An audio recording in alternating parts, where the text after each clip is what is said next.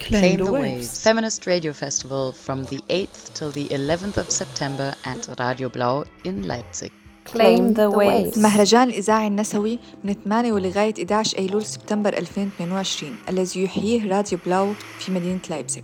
Claim the Waves. فستیوال رادیویی با موضوعات فمینیستی برگزار می کند. این فستیوال فمینیستی از طرف رادیو بلاو در روزهای 8 تا 11 جون در شهر لایپزیگ برگزار می شود. Claim the Waves. Feministisches Radiofestival. 8. bis 11. September bei Radio Blau in Leipzig. Claim the Waves. Festival de Radio Feminista el 8 al 11 de septiembre en Radio Blau, Leipzig. Claim the Waves فستیوال فمینیستی رادیویی ل لایپزیگ.